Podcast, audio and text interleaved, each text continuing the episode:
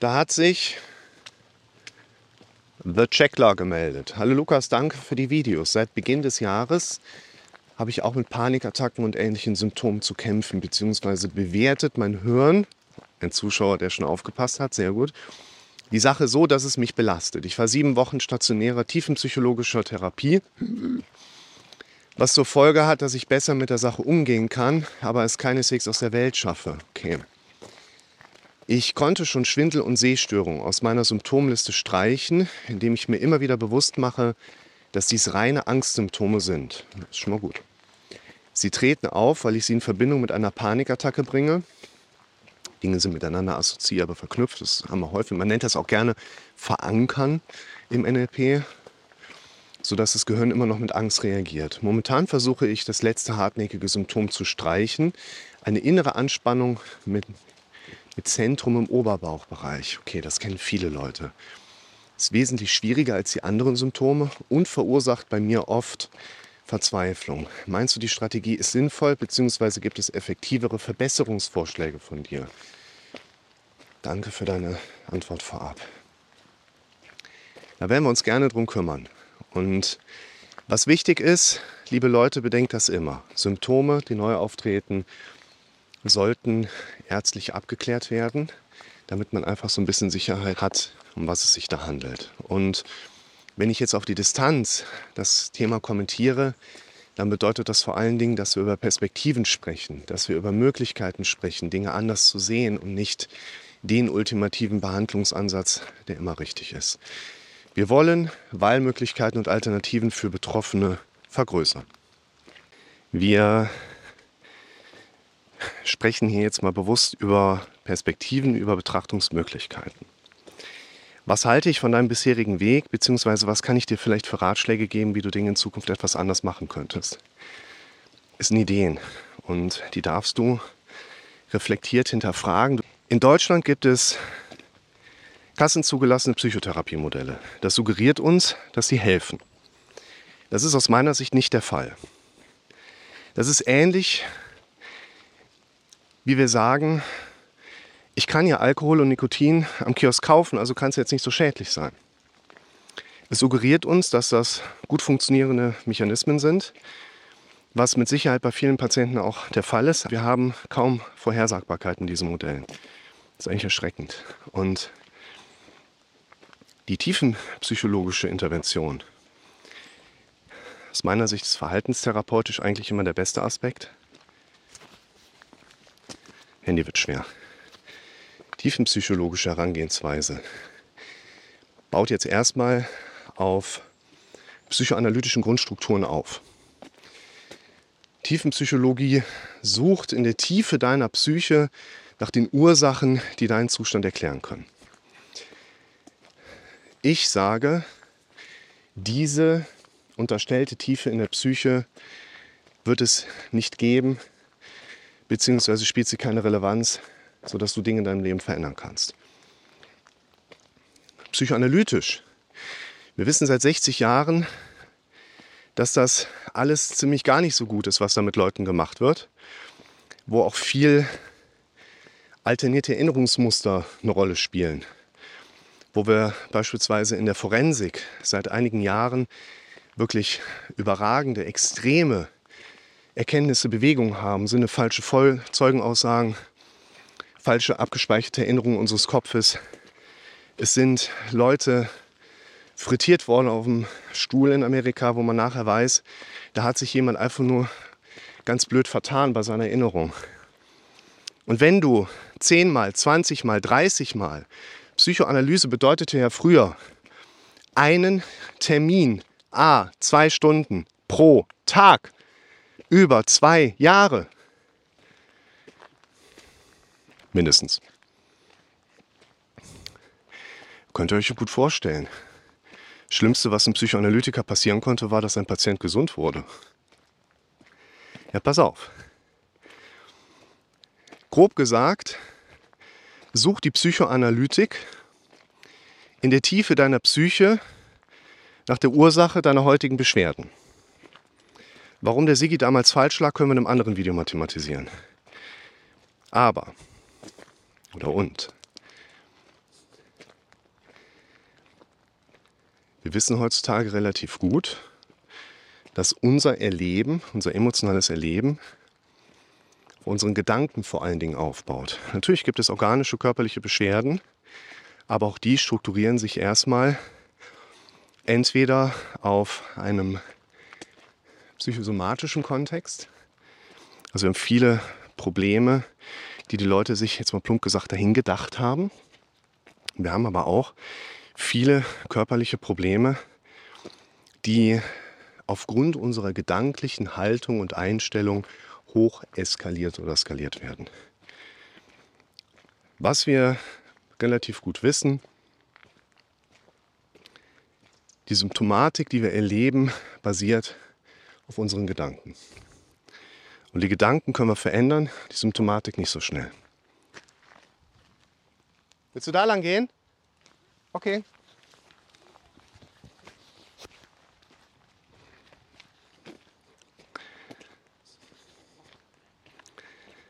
Und wir wissen aus der Hirnforschung, dass sich in unserem Kopf Denkstrukturen, die lernbar sind, in einer gewissen Competition bewegen zu angeborenen Strukturen.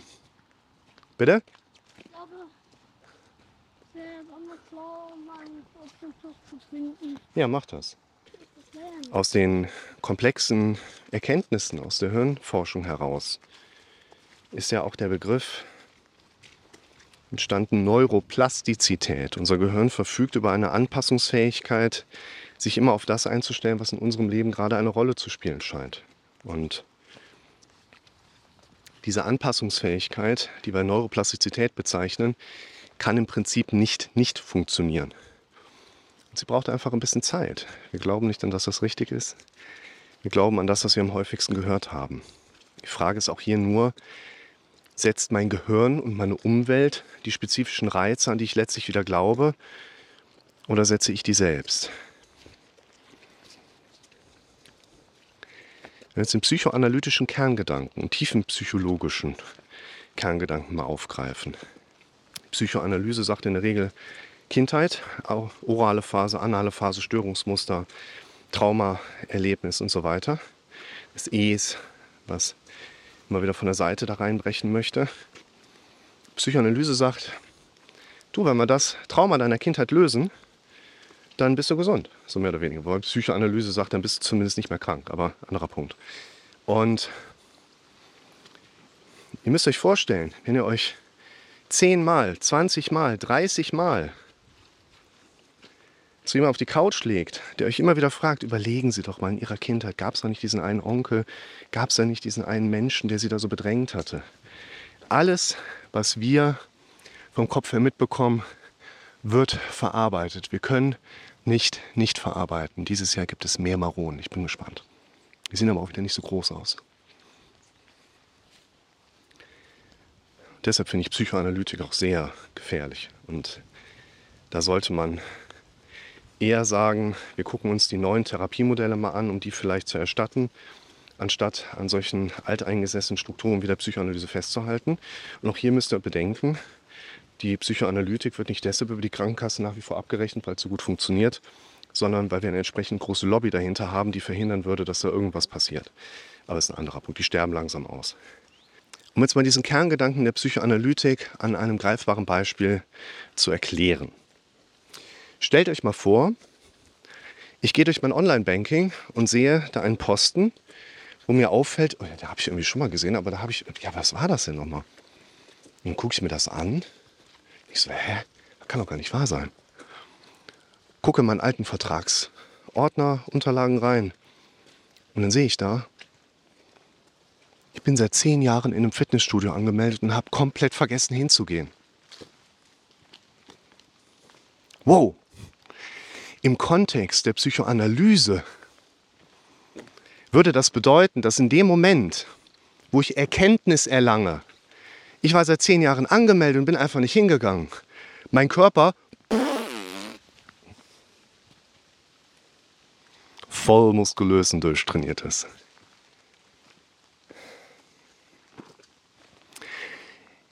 Ich glaube, ihr habt auch gerade eine Ahnung, dass das mit dem Kraftsport nicht so funktioniert. Und die Hirnforschung sagt, das kann mit unserem Gehirn auch so nicht passieren. Eine Erkenntnis, ein Wissen führt nicht zu einer dauerhaften Veränderung an Strukturen im Sinne der Neuroplastizität im Kopf. Wir glauben nicht an das, was richtig ist, wir glauben an das, was wir am häufigsten gehört haben. Und das heißt, für dich in deinem Kontext, um jetzt mal zurück zum Fragesteller zu kommen, ich würde dir empfehlen, versuche nicht mehr gegen deine Symptome zu kämpfen. Das macht keinen Sinn.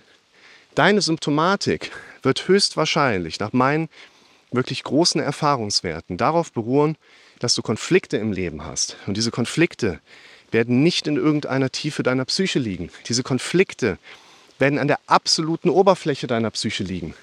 Deine Konflikte erscheinen dir jeden Tag als Bilder vor dem inneren Auge und als Befürchtungs- und Sorgen- und angstassoziierbare auditive Strukturen in deinem Ohr. Die hast du nicht selber dahingesagt, du hast dir die Bilder nicht dahin kreiert. Wir sehen diese Aspekte, ohne etwas dafür tun zu müssen. Das ist unser automatisiertes Gehirn. Und ich würde dir empfehlen, erstens Video, wie entsteht ein Gefühl? Zweitens Befürchtungen, wie gehe ich damit um und negative Gedanken? Drittens Befürchtungen aufschreiben. Viertens Problemregal. Und wenn du dich durch diese Aspekte durcharbeitest und mal nicht, ist jetzt keine Kritik, in der Tiefe deiner Psyche nach der Ursache deiner Problematik suchst, sondern an der Oberfläche, wirst du höchstwahrscheinlich fündig werden und wirst relativ schnell auch dahinter kommen, was du machen solltest, damit es dir zeitnah besser geht und die Symptome immer kleiner werden.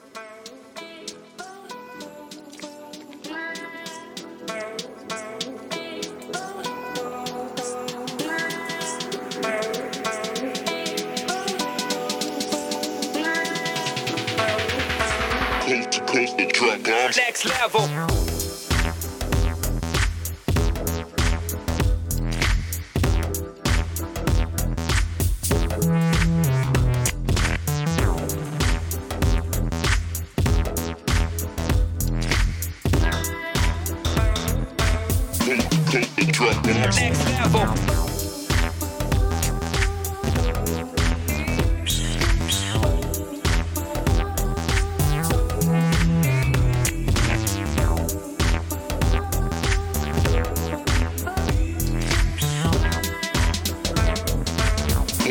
Next level, level, level, level.